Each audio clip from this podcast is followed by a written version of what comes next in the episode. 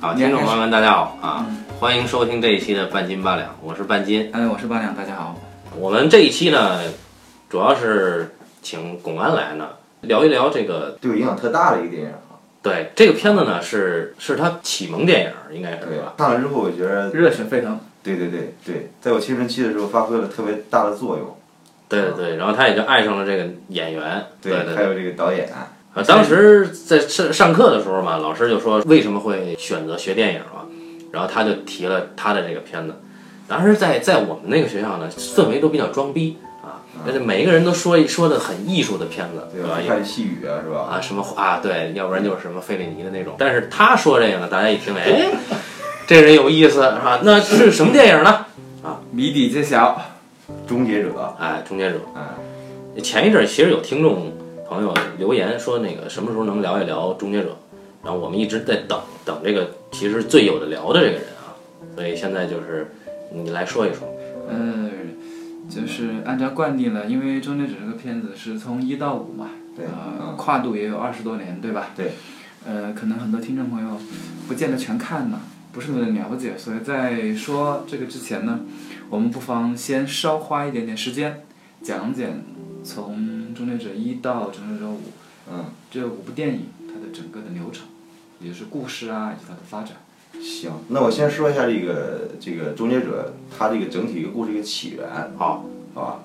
最早的时候呢，这个詹姆斯卡梅隆他初进电影圈的时候呢，曾经在一个 B 级片的电影公司叫新世界，那时候呢，他是一个这个这个在那儿做一个道具师。后来呢，他逐步逐步成为了一个电影导演。新世界是一个干什么呢？新世界专门拍 B 级片的一个电影公司。这好个，那就打断一下，嗯就是先来聊一聊什么是 B 级片， B 级片呢，就是以前的时候吧，最早的时候四黄金时代的时候，好莱坞电影它是打包上映的。比如一个 A 类制作，一个大制作电影，它后边可能会你买一张票，然后呢后边附送一个电影。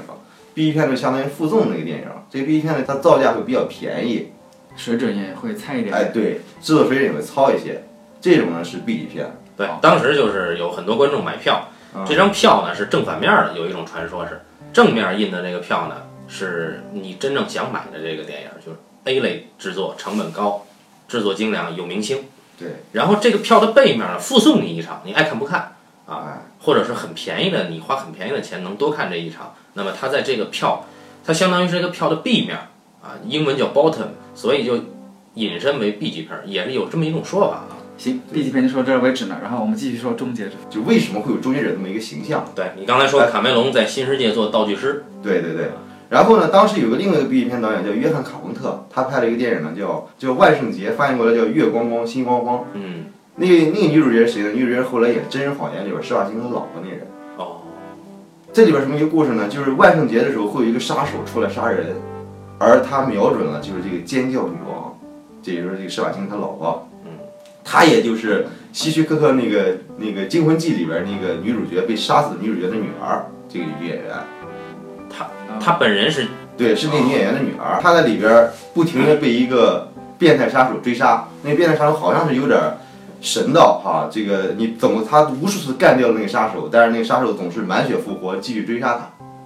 好，卡梅隆呢，当然传说啊，卡梅隆是做了一个梦，然后呢，从这梦里边得到启发，想拍一个电影，啊但其实根据我是学长，他这个启发其实是从这个万圣节来的。哦，所以说追逐者恐惧，对，所以说呢，他拍了一个电影，讲什么事儿呢？一个女孩儿被一个杀手追杀，这个杀手非常强大，这个杀手是什么呢？是一个机器人，你无论怎么打都打不死他。而为什么这个杀手要追杀他呢？因为在三十年后的未来爆发了核战争，这个核战争呢，有一个人类领袖叫 John Connor，约翰康纳，约翰康纳呢，他要这个，他打败了这个这个这个机器人，他败打败了电脑统治的机器人，天网对嗯，然后呢，天网就派回了一个终结者回来，想现在在在在他妈妈怀孕之前，想准确的把他妈妈干掉，从而保证 John Connor 未来不出生，这样电脑就可以确证来来统治人类，这是一个未来就是电脑嘛，它没有什么它它的一个堕胎的手段，啊这就是终结者一的故事。对对对，是一个堕胎的故事。嗯，哦，结果呢，人类也派回来一个人，就让他呢派回来一个小伙子领袖，回来保护这个他的母亲。嗯然后在保护的过程中，保护者跟这个女孩儿俩人之间产生了爱情，嗯产生了爱情呢，然后呢俩人发生了关系。这个电影最后，这保护者也死了，终结者也被干掉了，发现女孩怀孕了，而她怀的正是未来领袖。所以它是一个循环故事。对，它是一个循环故事。好，这就是《终结者一》，《终结者二》呢？ 《终结者二》呢，就是讲第一次没杀成，好，那么第二次天网又要派一个人来，这次不杀他母亲了，在这个人类领袖还是小孩的时候，直接派他来过来杀这个人类领袖，杀这个小孩。省得他长大了以后危害天网，是吧？对，嗯这时候呢，不是未来人类还要派回来一个保护者，而他保护者呢，是上次派回来的那个那个型号的终结者，就就上次那个终结者现在是好的了，那么他打他要打的人是谁呢？对方是一个更强大的终结者，是一个液体终结者。好，那一个叫液体终结者，叫代号叫 T 一 T1000 千啊哎上次那个叫，T 八百，哎，哎，这 T 八百变大成战好 T 人一了，千，大战 T 一千，对这就是《终结者二》的故事。对那最后肯定小孩儿也没有死成，对吧？对，而且他妈妈也过来一块儿保护这小孩儿，而且呢，最后他们还把研究天网的电脑机构给摧毁了，相当于彻底把这个战争隐患给消除了。啊，那不应该有三了？那故事结束了啊，对啊，那不，但是呢，这不又又出三了吗？啊？为什么又出了三呢？挣钱是吧？三的导是这演样是谁？他不是卡梅隆，后来因为卡梅隆吧和《终结者一二》女主角琳达·汉密尔顿俩人结婚了。哦，结婚了之后呢，没一年俩人又离婚了。然后离婚了之后，卡梅隆这个本来终结者的版权是在卡梅隆手里边儿，结果判了判给了琳达汉密尔顿。琳达汉密尔顿拿了之后，转手就给卖了。所以卖了之后呢，又到了其他小公司手里边儿。这其实这个版权就已经卡梅隆本身没有什么关系了。嗯，哎，所以说这个小公司里边儿，啊这个项目对吧是一个好的 IP 嘛，对我们要继续发展它的商业价值嘛，所以就拍了三。但拍三的时候呢，也不太有底气，觉得这个事儿未必能挣钱，所以说就拉了很多德国人的投资。啊，德国人那时候好像很多人就跟中国一帮人似的，想把热钱能够投到好莱坞电影里边，也也也什么，就像现在好莱坞电影都要找中国投资一样。啊当时也拉了一帮德国电影投资，所以看血统就能知道这个电影好不好。基本上有德国当时有德国投资的呃好莱坞电影都比较烂，就像现在有中国投资的好莱坞电影对吧？像《变四》、像《蝶舞》都就那么回事儿嘛。嗯，哎，那么《终结者三》讲了一个什么故事呢？它的故事跟第二季没有什么进展，还是继续回来刺杀 John Connor 以及 John Connor 的老婆。江康啊朗这个时候多大年纪了？这个时候二十来岁，二十来岁了。哎，为什么要杀 John Connor 老婆呢？好像这个 John Connor 就是作为人类未来领袖，他老婆比他还厉害，就是这个男人背后有个特别牛的一个女人在撑着他。啊、这个时候拍的就是 T 两千了，呃，还是 T 八百。还是 T 八百？网友解读说这是 T 八百五的，但是呢，就电影里边也没有足够的证据来支撑它是 T 八百五，反正就是 T 八百，反正施瓦还是施瓦辛格演那人。啊，又回来救江康朗。哎，对，又回来救江康了以及他的老婆。杀他的人又是谁啊沙滩上依然是天网回来派回来了一个机械女杀手，叫 T X。 ？T X。但是这回杀手变了性别，对，是一个第一次出现了女性终结者。嗯，哎，但是这一次，人类另外一个正规的军事机构研究出来了电脑天网。这次他们没有阻止世界末日的发生，世界末日还是发生了，就是天网向人类发射了核弹。最后呢，就是全都死了，剧终了，呃，没有全都死，就是当然把该保护的人都钻入了地下，保护了起来。然后呢，地上发生了核战，加上他呢要跟他老婆一块儿组织人类反击，这是第三集结束。那第三集这个时间点基本上就已经到了没得可做了，就是这个时间点再往后就再往后就是就是他就人成了类领袖了，对人类就已经到了未来了，哦核战争之后了。于是这个时候就可以拍四了。对，那四他妈还怎么拍？本来三的票房就不好，对吧？这时候四呢，哎，人们觉得依然可以挖，既然核战争已经爆发了，未来一片废墟，这不就是一个 Mad Max 吗？疯狂麦克斯，大家就准备拍一个废土电影。哦，这时候找了蝙蝠侠克里斯汀贝尔出演 John Connor，以及那个詹姆斯卡梅隆启用的那位新秀，就是演那个《阿凡达》的那哥们儿，忘了他叫呃叫什么萨顿来着？萨摩辛顿。对对，萨摩辛顿，他来演未来的一个半人半机器的一个实验品，被天王改造的一个实验品。请问这个时候还有终结者吗？哎，有最后的结尾是 T 八百在当时那个世界里边最先进的一款终结者被生产出来了。当然之前也有不同型号的终结者，有 T 六百、T 七百，都是比较粗老笨壮型的。最后就是 T 八百给生产出来了。那这一期他们干了啥呢？这一集他们干的就是一直跟天网，一直跟天网打呀，跟天网斗战争片，战争片，要摧毁天网的各个据点儿哦，啊！但是最后发现 T 八百还是准确的生产了出来。好，那啊这个时候时间线又回到了原点，对吧二零一八？T 八百你啊生产出来了，而故事的一开始就是他们派回的是 T 八百来杀 John Connor 的那个老妈，对不对？对啊，然后他们派了一个人过去跟 John Connor 的老妈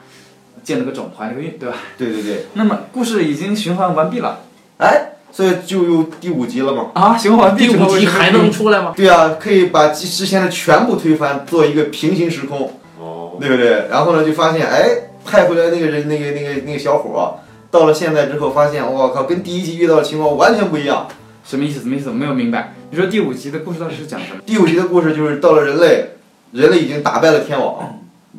本来这天晚上要庆祝胜利的时候，突然间人类挺领袖，一个很牛的人类领袖 John Connor 发现不对，天网已经启用了时间机器，派了一个机械杀手 T 八百回到了过去。这时候他跟自己的一个手下说：“兄弟，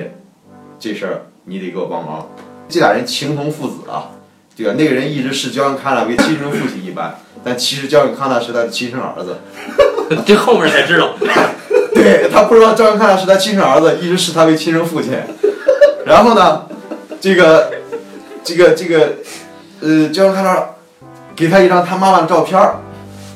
对吧？其实想说你回到过去要跟我妈妈发生关系，但是他自己他不能这么说呀。他说你保护我的妈妈， 对，那这个女女主角呢，哎，哎，换了换成了啊，《对冰与火之歌》的改编作品《权力的游戏》里面饰演龙女的，哎，然后这哥们儿回到了过去，穿越那个时光机器的时候，他只能他身上什么东西都不能带，所以他必须全身赤裸，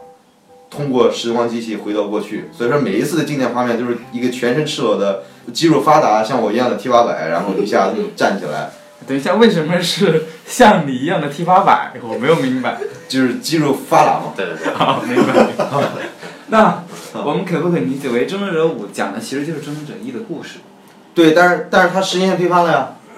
对，没没，我明白了，哦就是说，哦对我现在对对创创作主创的就这么说，说、嗯我现在告诉你《争夺者一》他妈都是假的，我现在要我要重拍一遍这个片子，但是我又对不能给你拍的一模一样，怎么办？我把之前的东西全推翻，我说我他妈就要重拍一遍，对再收回钱，对不对？对啊、明白了。对，但是他要重新开一件时空啊，另外开一个时间线嘛。而且女主角不一样了，啊，那那那没办法，你把原来找回那个。那到这样来说，那嗯接下来很快就有六七八九啊。对啊，啊，不对，至少有六七八，对不对？因为你有对啊一二三四是一对啊边讲完的，你从五就重启了，对不对？又对从第一个讲起，那你对应的二三四，你又可以对应讲六七八。但是有一个问题啊，这不只是把一重新演了一遍，这个在《终结者五》里边先后出现了 T 一千，还有又出现了一个 T 什么玩意 T 儿三千。啊，T 三千都出来了，哎，这时候又出现了一个巨大的反转，嗯，他们回到了过去，对吧？然后呢，这个这个小伙回到过去，本来要保护那女的，发现他第一个碰上了碰上了一个警察。按照第一集里边儿那个他是他是他那个警察只是一个过场戏的那么一个人物，一个小角色路人甲。嗯，结果这一次这个警察是 T 一千，也就是之前的机械杀手。就那个韩国仔，当然，第一第一集的时候是个美国仔演的，演得特别棒。这一集换成一个韩国仔，他他找不着原来的演员了嘛，对，都老了，只能换。饰演特种部队里边那个韩啊，国对对，他啊，李秉宪，李秉对宪李秉宪。然后呢，年轻的 T 八百一出现，接着又出现了一个年老的 T 八百，就是正常时空现在的施瓦辛格演的。就白发施瓦辛格，对，年轻的施瓦辛格那是电脑做的，当然做的特别像啊，就是年轻施瓦辛格碰见了一个年老施瓦辛格，打了一番之后，被年老施瓦辛格和他的神秘女儿干掉了。请问这个 T 八百是 John Connor 拍过去的，还是这个 T 八八百是天网派过来的。拍过来的？那么下一步这到底出了什么事儿呢？到底出了什么事儿？我怎么听得一头雾水了？对啊，我们也看得一头雾水啊，为什么会这样了呢？然后呢，这个这个老施瓦辛格 T 八百跟那个女儿，这个女儿就是 Sarah 康纳，就是 John 康纳的母亲，他比较年轻，哎，也比较对，哎，Sarah 康纳发现非常强悍。原来这个施瓦辛格演这个 T 八百，在 Sarah 康纳小时候就被派了回来保护这个 Sarah 康纳，然后一直到 Sarah 康纳长大，但是他没有说这个是谁把他派回来的。这是想留在以后续集揭开的谜团哦，哦，啊。好复杂的故事啊！对，然后呢，他们就希望，他们，然后呢，这时候因为之前的时候，按照原定第一集的时候是一九九七年爆发的核战争，是一九九七年最早第一集的啊，八八十年代那是一九九七年爆发了核战争，然后呢，到第二集的时候，他们不是把那核战争给成功阻止了吗？嗯，到了第三集的时候是二零零三年，又爆发又爆发了核战争，是核战争是不可避免的，只能被推迟。然后零三年时候被推迟到了零三年，但这一次时候我们还要去阻止这个核战争。这次核战争哪年爆发呢？这次核战争是二零一七年爆发。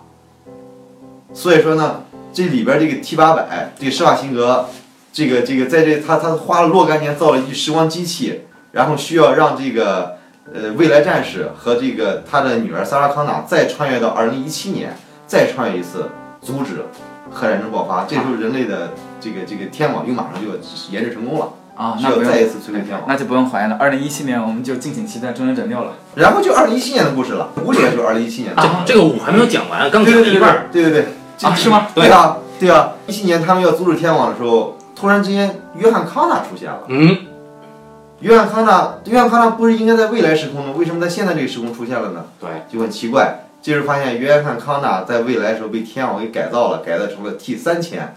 是另外一款的新型终结者。也就是在这个五的时空里啊，不再有约翰康纳了，约翰康纳就已经成了大反派了。对对对对对果然是一个令人震惊的转折。对。然后你看最后电影，最后他们既摧毁了约翰康纳，又摧毁了天网，然后施瓦辛格还进化由 T 八百进化成了 T 一千，这是一个神剧情，他居然能进化成 T 一千。就是他本来是一个机械人，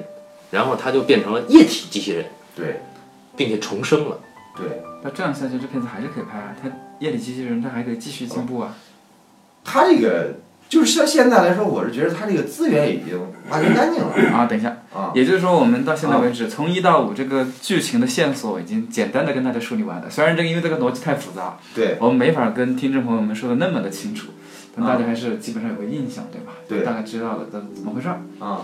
嗯，那现在我们其实很想知道的是，为什么这个东西会那么打动你，成为你电影的引路人呢？不对，引路哎影片呢？哎，这这个是我最好奇的。其实《终结者》真正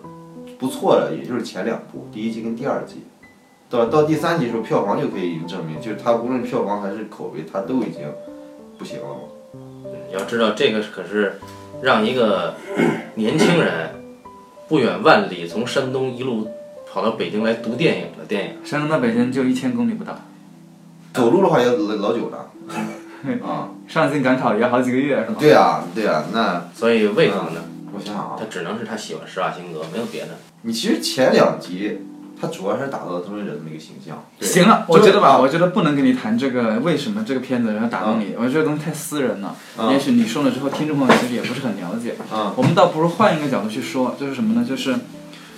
呃，《终结者》这个片子，它现在从一拍到五，对不对？嗯已经算是一个系列剧集了。啊，哎，它的口碑也是一点点往下跌，对吧？对啊那它接下来它会怎么样呢？它会像其他一些长盛不衰的那种剧集电影一样继续发展下去吗？因为我们知道现在好莱坞是在就做一，其实就像我们中国一样嘛，嗯拼命做 IP 嘛，对不对？拍了一，恨不得把二三四五六七八全拍完。你看《速度与激情》当时也遇到过麻烦，最后他们挺过来了，现在已经拍到拍完期了。嗯这个星际迷航啊，《星际迷航》也重启了。嗯。那这个星球大战，都重启了。那我看现在这个《碟中谍》不对，那《碟中谍》也是拍到我了，也还不错，也看北韩能继续拍下去。反倒是现在《终结者》看上去似乎前景不是很妙，因为就它这个重启好像不是很成功，对吧？对啊那它接下来，呃，这个系列会怎么样呢？我是不太看好这个系列，我是觉得它的资源基本已经挖掘干净了。而且你看《终结者五》的时候，你能明显的感觉到它的编剧、它的制片人都是非常尽力的，想把这个东西盘活。他利用了之前各种终结者的元素，终结者的粉丝你会很多地方他会直接很打动终结者的粉丝。如果说，但是呢，他其实我觉得他是作用甚微。那这里就有几点了。你比嗯方说，那第一，呃你说它用到了很多终结者的元素，嗯那这些终结者的元素是什么？我们不能够单纯的说，你在这部影片当中有一个情节跟之前的东西是致敬，对，或者有什么对相似，对这个元素就过于的表面化了。对我们当然希望它，你作为一个中间元素，你更核心的东西它是什么？对，这是第一个，嗯我我觉得你需要跟大家说清楚的。嗯，然后第二个就是，你觉得它已经格局是资源走到底了，嗯那么什么样才是资源没有走到底呢？或者说你说这种资源代表什么意思呢？我们说一部影片它有生命力，对吧？嗯很多影片都有它的生命力。我们看到了这个呃《谍影重重》排到第四部，嗯前三部拍得很好，到第四部大家都说它不行，嗯，它也是一个例子，对吧？所以大家把它推翻，说我们现在拍五的时候，重新把原班人马找回来，看能不能救活五。当然，我其实并不看好它能够做五啊。那么它也有它的生命力，终结者有它的生命力，那复联也有它的生命力，呃，零零七也有它的。为什么有些就能够成，有些不能成呢？当然，这是个很大的命题啊。我们不说那么多，我们仅仅从刚刚说的终结者那个角度上说起。为什么？就是从我刚刚说这两个方向开始说起。先一说个是第一个吧，第一个就是到底哪些才是你认为的终结者这个系列的核心元素？终结者它其实第一集的时候，刚才我说了，第一集和第二集它其实还是一个 B 片的一个思路。 B 级片的思路是什么呢？ B 片的思路就是，就是说我的 B 片我需要一个足够低的成本和足够小的空间嗯，去去展示一个足够猎奇的故事。那么它就要求你的，你所用的场景、你所用的资源一定非常非常有限制的。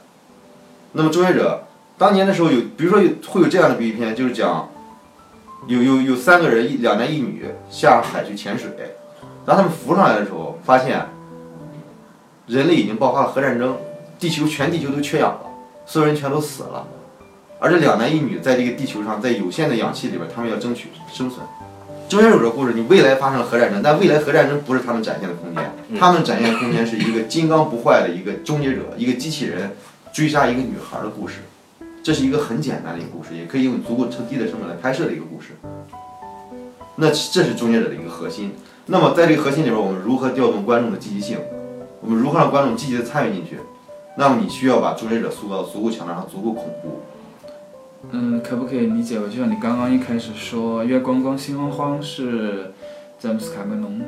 做这个终结者的一个缘起。对那事实上，我们可以把它视为《月光光心慌慌》的机器版，对不对？对，他就是一个机器人杀手嘛，他把那个里面的恐怖杀手变成了机器杀手。对，那它本质上它其实是一个恐怖片或者是个惊悚片。对，OK，下一个， ，OK，你跟你只说了一点啊，你说了，你你现在还只说了，你觉得它作为 B 级片的那个元素是什么？那么它到了第二集的时候，第二集已经完全升级了，第二集做成一个大制作，但是第二集它并没有在这个世界观上升级，嗯，它是做了一个更强大的 T 一千，这个 T 一千它会，它这个剧本里边，它在拍摄的时候，它会对 T 一千的冷酷、它的杀人技巧、它的功能描述的非常细致，而且 T 一千甚至被冷冻成全身冷冻，击碎了之后 T 一千还能复活，但其实它依然是用的原来的手段。在剧本核心上，它依然是用原来手段的调动，它的它的故事本质上并没有任何改变。就是它本质上它还是个惊悚片，是恐怖片，是个对 B 级片，但是呢，道具做得好，对它，它做的足够大，它做的足够牛，也就是说你认为它的核心本质上它应该是个惊悚恐怖 B 级片。它有这样的核心，但是第二季的时候，它主题也提升了，人类能否决定自己命运，而它它它整个拍摄，它整个第二集整个质量都特别高，对吧？它会有很多这种，其实这种价值观对于好莱坞电影来说，这是一个很简单的一个价值观嘛，对吧？它它其实是主题上要比第一季要有所提有所升升级，但是后面就没有了。后面也做不出来了，你说还能怎么做呢？嗯，那就是说我我是始终始终觉着，终结者的核心要素，而终结者作为一个动作片，它的核心要素是，你跟对方打斗的时候，你比如说这场戏，你跟大对方打斗，对方如何强大，你如何战胜对手，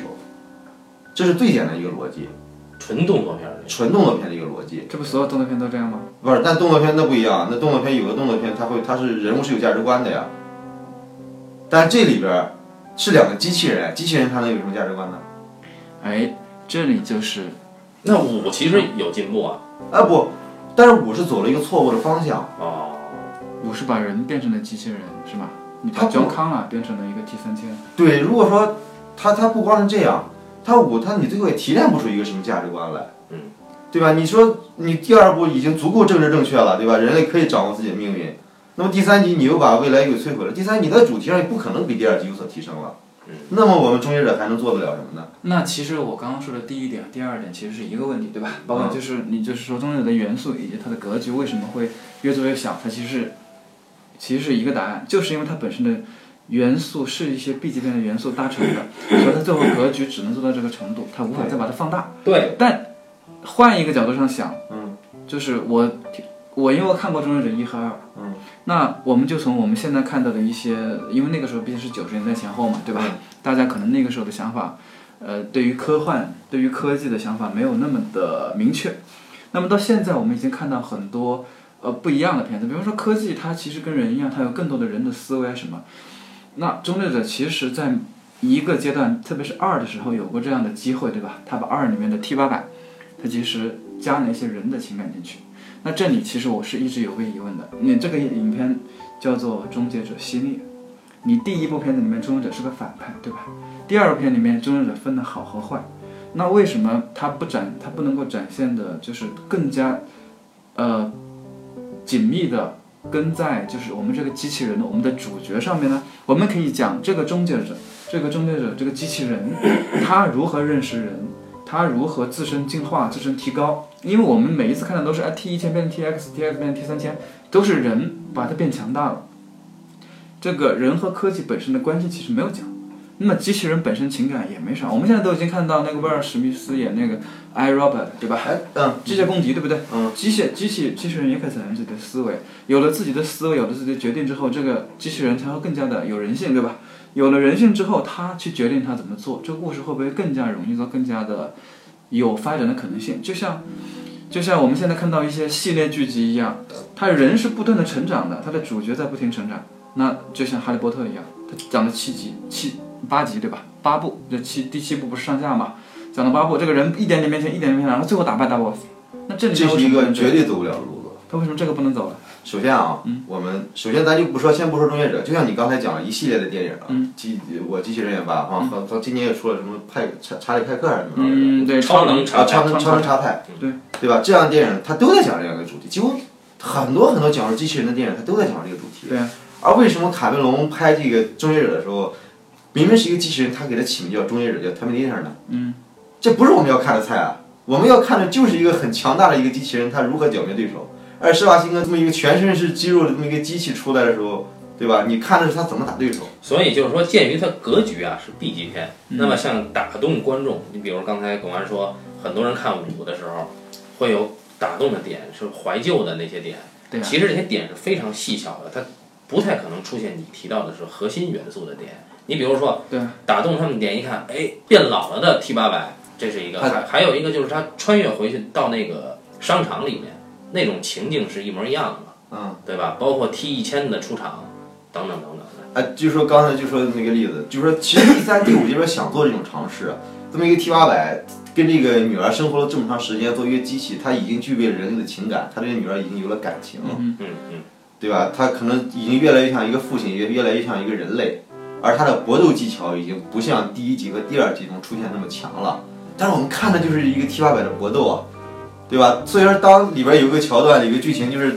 当这个这这对男女穿越到了从八四年穿越到了一七年，二零一七年穿越到三十三年之后，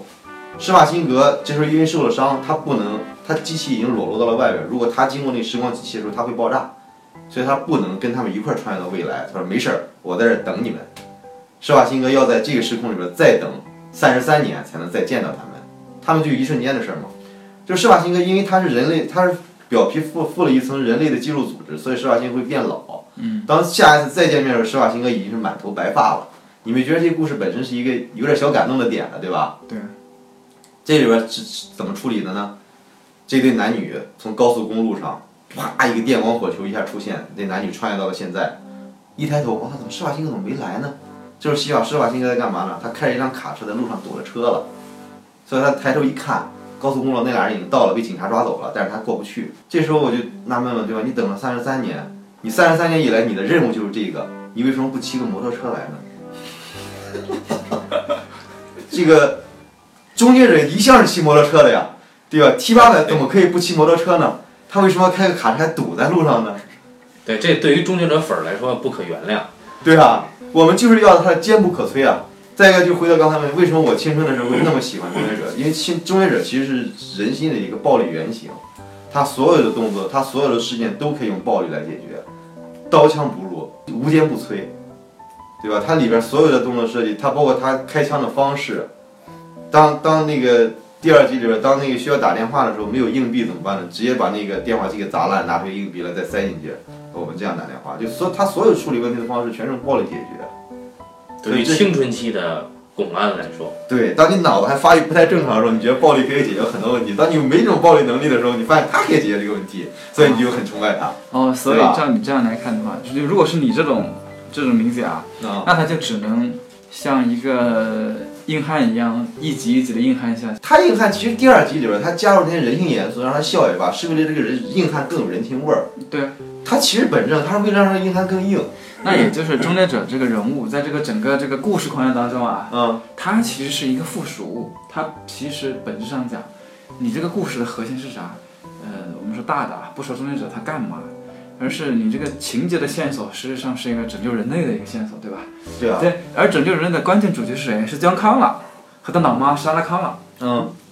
你终结者是去保镖他们的，对给他当保镖的，对那你最后又不能不落到那个姜康朗和莎拉康朗那儿去。对。但你的名字又是终结者，你又不能说不不给他他，这就产生一个矛盾啊。你之后这个矛盾只会越来越大。你刚刚说的这个终结者，这个刚刚二零今年刚拍这一部的，你你这个剧情一讲完就全是这种冲突，一会儿要讲到莎拉康纳和江康纳，一会儿去讲终结者，他俩其实已经越分越远。对，对特别是最远的地方在哪儿呢？原本他们那个一个代表智力，一个代表武力吧，我们简单说啊，对吧？那个沙拉康朗有智力，嗯中间只有武力，现在完蛋了，沙拉康朗他妈也有武力了。好，你至少还还有一个是一个是人，一个是机器人，你沙拉康朗是人，你中间只是机器人，现在完蛋了，焦康朗也变成机器人的，然后人和机器人的界限也混淆掉了，对那啊你这样你就没法做到配合了，你这个接下来对啊，而且三个人都是包括那个能打到能现跳在是吗？对，全是能打的。时代的特点已经不太容容纳他说的 B 级片的这种特点了。就是用暴力解决一切的这个东西，现在人还会不会感兴趣？或者说你用一个什么样的方式去去表现？而感兴这趣还是会感兴趣，这是电影的原型，只是说《终结者》他已经跑偏了这个方向，他已经做不了这事儿。你像麦麦克斯、麦克斯，其实不也是讲这样的故事，完全是一个暴力世界。但是终结者其实是在日常生活里啊做了很多用暴力去解决的细节，会很爽。对，而疯狂的麦克斯这个世界观就你没法儿，你没有一 个共鸣感，你知道吗太疯狂了。是，对，我们可以先不提他，因为我们待会儿可以，稍后我们可以讲讲他，嗯讲讲废土流， 这个可以再说。嗯，那基本上按照铁粉儿巩安的观点，终结者基本上没戏可唱了，就到头了啊。对吧是？到头了，到头了。上但一是代嗯也老了嘛，你嗯你我认为啊，啊，这个应该交给中国的电影公司来开发。哎，对，嗯，对，我也觉得这个片子应该不会这么快就到头，因为我们想啊，就是这种这种硬汉机器人电影啊，嗯现在也不是没有啊，它还是有啊。我记得那个，你想你想啊，你刚刚说的那说那个什么超能查派什么艾若本里面嗯，那个机械攻击里面还好，有威尔史密斯对吧？那个机器人就只是跑路而已。嗯，那《超人查派》里面那个机器人其实也已经大打出手了，他也可以，他也可以搞动作，但当然他是比较逗逼的那种机器人，对吧？啊比较逗逼，然后嗯不像施瓦辛格那么猛。那到时候换一个年轻的，换一个真正的中国猛男也可以啊，来个中国版的机器，那个中国人是完全可行的。对，我原来很想设计，比如说是一个 T 九百由布拉德皮特饰演。布拉德皮特大战施瓦辛格，对对，但是问题是，就是说你不管怎么样做的话，你其实你离你很难再把握终结者那个核心了。其实你看一个电影续集可以无限延伸，就是它可以提供不断的提供新鲜的视觉形象，这是很重要的。你电影你需要不断地塑造新的奇观，那么终结者的奇观其实二已经到头了，你你它终结者的奇观只是不断的推陈出新，出现新的终结者。那你终结者 T 八百跟 T 一千现在出了两个经典形象。那么你看能不能再出一个新的更强大的终结者呢？那现在 T 三千也没有成功。嗯，第三天很不强大，对这里有个问题啊，因为主要是不恐怖。这里有个问题，就是你本身要寻找这种强大的大坏蛋这种东西吧，嗯绝大部分影影片都有这样的一个重任，对吧？嗯都是找一个可怕的敌人。那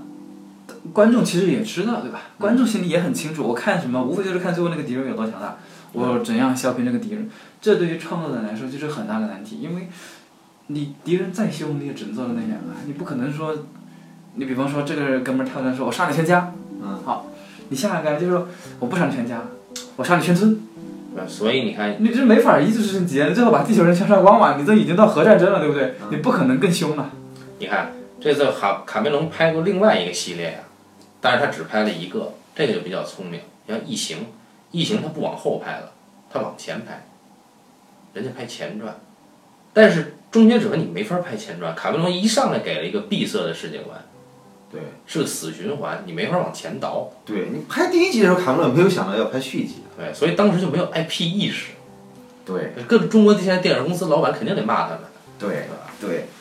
把好好的一个终结者但是现做对没啊戏了。对啊，你像这一次的时候，卡梅隆他他自己出来做了一个宣传，给那个制片人给他拍了一个 VCR，说卡梅隆自己说说，我觉得这个电影挺好的，他能把这个，因为我第一集的时候 T 八百是一个反派，那么我第二集的时候把 T 八百成了一个正面形象，有个反转，哎，他这一次居然把把这个 John Cena 写成了反派，这在我的系列里边是一个反转，那在我心目中他是正他是正经的一个终结者第三集，卡梅隆出来这么一个宣传，后来电影上映完了之后，大家觉得。我靠，你这托儿啊，这个对吧？你这制片人给了卡梅隆多少钱让你办这事儿啊？然后制片人说，你得给卡梅隆多少钱，他才能给你办得了这事儿？说明卡梅隆还是真心喜欢这个电影的嘛。嗯其实我觉得卡梅隆也看到他们制片人跟跟跟编剧的努力了，只不过是这个东西他也就这样了。他明白这事儿赖他自己，你知道吗？而且你你其实毕竟现在电影，你真正电影的主导者还应该是导演。但是现在的体制的话，你你做一个好莱坞一个一个一个东西，导演只是过来干行活儿了。现在好莱坞现在所有电影都是好莱坞体制也变成一个导演是过来干行活儿了。如果说导演只能干行活儿的话，他无法全然把握这个视觉形象。所以当时卡梅隆在视觉形象上，包括他的设计上，对都是领先于其他美国大多数导演的。他只能说在这个领域是是，只能说这个电影这个领域是非常独特的他他不是那个 NASA 的什么民间顾问是吧？啊。对，他是 NASA 的什么民间顾问？科学顾问。科学顾问，他民间他是科学顾问，他是在那个火星探测器里边儿什么就拍摄，反正是在外星球上做拍摄的，就是卡梅隆会帮他们做这种研究。卡梅隆自己还要去做潜水，去做那个去去深入海沟，去做这个潜水。就是他对奇观还是很有兴趣的。对啊，大家只能等《阿凡达二》。反正终结者是死路一条吧。终结者绝对是死路一条的，啊，终结者之前还拍过电视剧，美剧《终结者》拍两集之后也腰斩了，那也是就终结者，你其实终结者粉丝对这个替补可能比较感兴趣吧，但是那个电视剧是更像终结者粉丝做出来的，里边有终结者的各种，从《终结者二》里边衍生出了无数的周边剧情，但这终究还是有一个，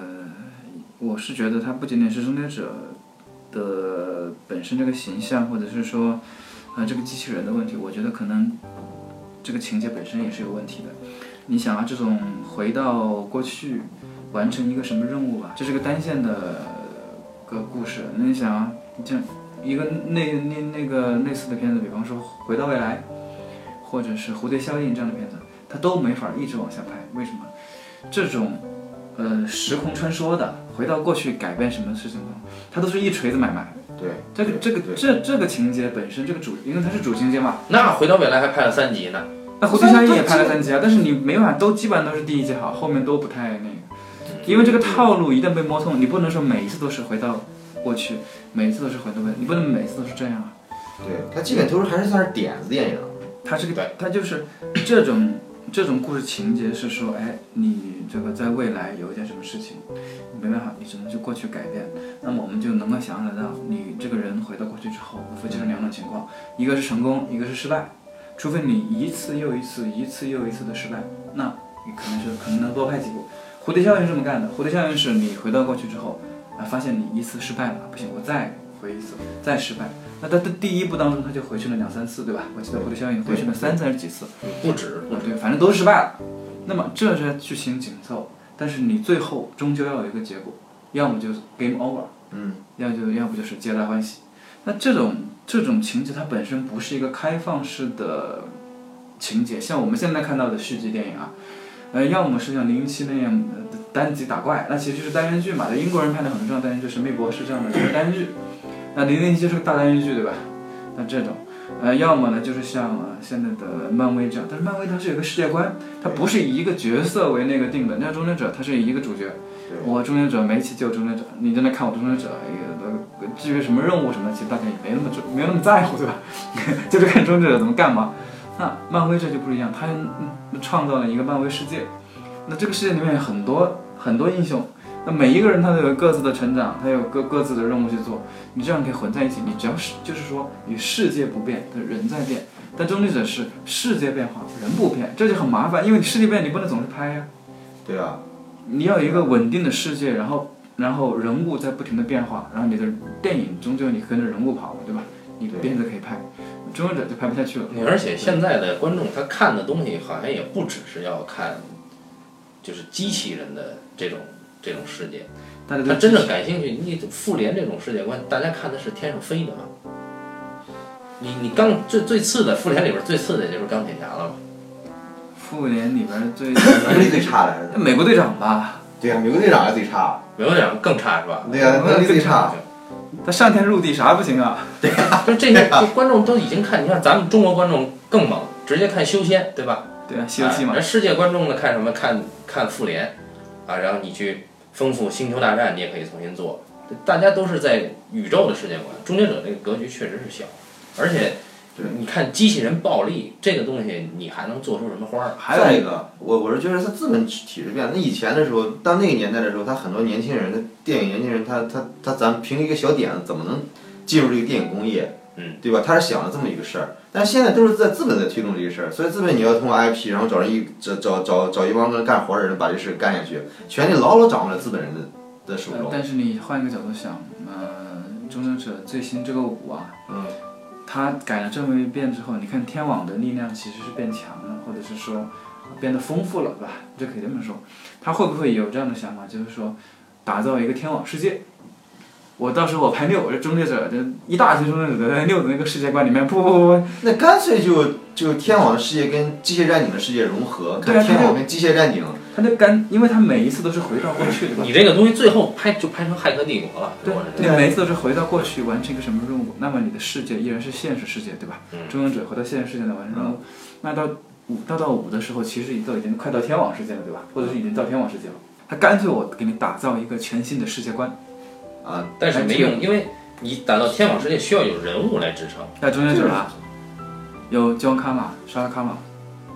不是我说天网世界里面的人，天网世界它电脑啊，它没有人，对呀、那就没人看呀，它有 T 三千、T 啊三千机器人啊，天天被干掉了嘛。它最后就只能会变嗯没有，它最后只能变成一大群机器人和一大群人类互掐的故事，这个肯定是不行的。对啊，呃，首先政治它也不正确，对啊，而且不是之前有网友剪辑过视频，不知道你看过没有？《终结者大战机械战警》